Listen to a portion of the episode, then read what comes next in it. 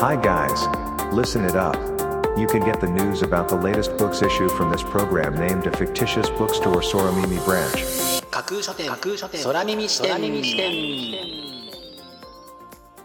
いらっしゃいませまだ売ってない本しか紹介しない架空書店空耳視点へようこそ架空書店空耳視点とは聞く立ち読みといった感じでお送りしているプログラムトークをしているのは私架空書店の店主で Twitter のフォロワーさんからはマスターと呼ばれています。読書の目を休めてはたまた読書しながらもちろんそれ以外のさまざまなシーンで架空書店空耳視点をぜひお楽しみください。ここで取り上げた本にどんな本かな読んでみたいなという気持ちが浮かんだらあなたのスマホやタブレットパソコンから Twitter やブログで展開しています。架空書店にぜひアクセスしてみてくださいね。マスターのひとりごと。マスターの住んでいる地域は今日はちょっと暑く感じられました。お買い物に出かけた際にふとあるものが目に入って一瞬買おうかどうか迷ってはみたものの結局思い切って買ってしまいました。マスターが思い切って買ったものって一体何でしょう？答えはマスターの独り言パート2に続きます。それでは架空書店空耳視点がまず最初にお送りするコーナーはこちら。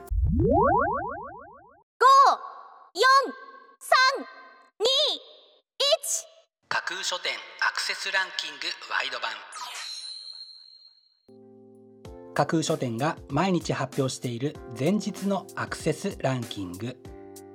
架空書店のツイッターやブログでの発表は1位から3位までだけですがここ空耳視点ではランキング発表の範囲を1位から5位までとワイドに拡大してお届けします。それでは早速参りましょう。Ranking number 5 AI は人間を憎まないトム・チバース AI は人類の敵か味方か。気鋭の英国人ジャーナリストが人工知能の可能性と暴走リスクを徹底検証。というのが本書の紹介文です。自分たちが生み出した人工知能というテクノロジーに滅ぼされるのか。それともこのまま繁栄を続けて宇宙へ進出し不老不死を手に入れるのか。人類の未来を占うかのような一冊です。Ranking No.4 結局しつこい人が全てを手に入れる。伊庭正康。一流の成功者に共通する超シンプルなスキルというのが本書の帯に書かれたコピーです。やりたくないをやりたいに変える方法。挫折しないコツ。しつこくても嫌われない話し方。秋っぽい人。意志が弱い人でも簡単にコツコツとやり抜けてしまう方法など。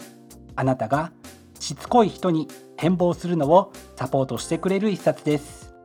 Ranking number 3終着駅の日は暮れて服部夏夫三原久明カメラマンとライター中年男性2人が全国各地のローカル線の終着駅を訪ね街並みを歩いた旅行記というのが本書の紹介文です。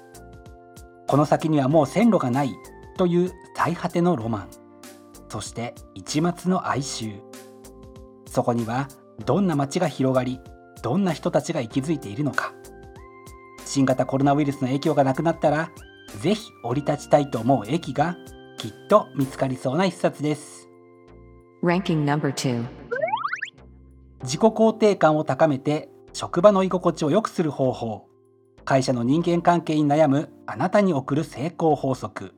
浅野康夫パワハラモラハラセクハラ。荒れ狂う職場をひらりひらりと乗り切れる。会社勤めのあなたに必須の職場の居心地を良くする方法。というのが本書の紹介文です。人間関係を良くする鍵はあなたの自己肯定感にある。ぜひこちらのブックタイトルであなた自身を作り出してください。Ranking number 1セルフィッシュネス自分の価値を実現する。自分の人生は何のためにあるのか。我々は誰のために生きるのか。アメリカの起業家たちに影響を与え続ける。アインランド哲学がここに復刊。というのが本書のみに書かれたコピーです。自己犠牲の偽善と悪徳を暴く。という副題が今の自分の抱える課題にぴったりとフィットした。と感じた方が多かったのかもしれませんね。見事にランキング1位に輝きました。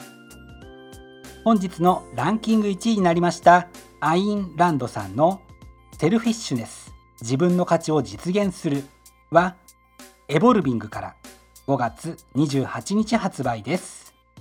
では本日のランキングをもう一度おさらいしましょう。第5位 AI は人間を憎まない。第4位結局しつこい人が全てを手に入れる。第3位執着液の日は暮れて。第2位自己肯定感を高めて職場の居心地を良くする方法。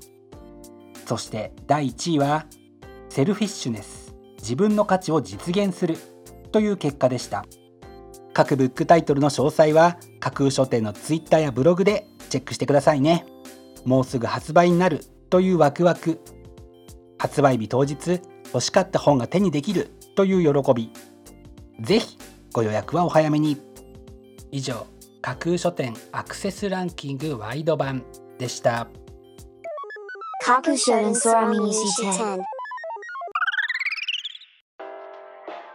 お送りしています架空書店空耳視点続いてのコーナーは架空書店のマスターが選ぶ今日の一冊このコーナーではランキングにこそ入らなかった本や架空書店でのご紹介のセレクトから漏れてしまった本発売日より前に発売されてしまって架空書店の掲げるコンセプトまだ売ってない本しか紹介しないに合わず泣く泣くご紹介できなかった本についてお話ししていきます。本日架空書店のマスターが選んだ本はこちら。幻想と異世界への扉。産業遺産。経済産業省が選定した近代化産業遺産群の中から特に見応えのあるものを紹介する産業遺産ガイドブックというのが本書の紹介文です。産業遺産本というと一般的に当時の産業を詳細に解説して難解な内容のものが多いのですがこちらは遺産の概要が理解できるよう写真の見栄えやデザイン性を重視し手に取りやすい内容を意識したという編集方針です。幻想と異世界への扉というタイトルにもその編集方針が現れていますよね。こちらのブックタイトルなら創作のための着想などに役立つのではないかと考えて本日の一冊に選んでみました。本日のマスターが選ぶ一冊でご紹介しました小文社旅行ガイドブック編集部の幻想と異世界への扉。産業遺産は小文社から5月14日発売です。ぜひご一読ください。以上架空書店のマスターが選ぶ今日の一冊でした。架空書店空耳視点。お送りしています。架空書店空耳視点。最後を飾るコーナーは空耳視点限定で告知します明日の架空書店のセレクトテーマ。明日架空書店でご紹介するブックタイトルのセレクトテーマは救命と共鳴。週末になれば時間的余裕が持てるかもという方もきっと多いかと思います。そんなあなたであれば普段気になっていることに好奇心の羽を広げてみたいはず。そこで明日は救命と共鳴をテーマに普段ならあまり目にすることのないこと。歴史の中に埋もれていたこと。そして自分自身の気持ちを大切にすることを訴える。そんなブックタイトルをセレクトしてご紹介する予定です。魅力的なブックタイトル素敵な書影は架空書店のツイッターやブログでご紹介しますのでぜひそちらでチェックしてみてくださいね。明日も皆様の架空書店のご来店を心からお待ちしています。以上架空書店空耳視点だけでお先にこっそりと教える明日の架空書店のセレクトテーマでした。架空書店空耳視点。マスターのきとりごと。パーマスターが思い切って買ったもの。それはスイカです。マスターは実はスイカが大好きなんですよね。とはいえまだまだお値段はお高めでしたので赤い部分だけをカットした。パックに入ったものを買ってきました。今シーズン初のスイカ。やっぱり美味しい。赤い部分だけをカットしたものもこれはこれで食べやすくていいですね。今年の夏もスイカを存分に楽しみたいなと思っているマスターです。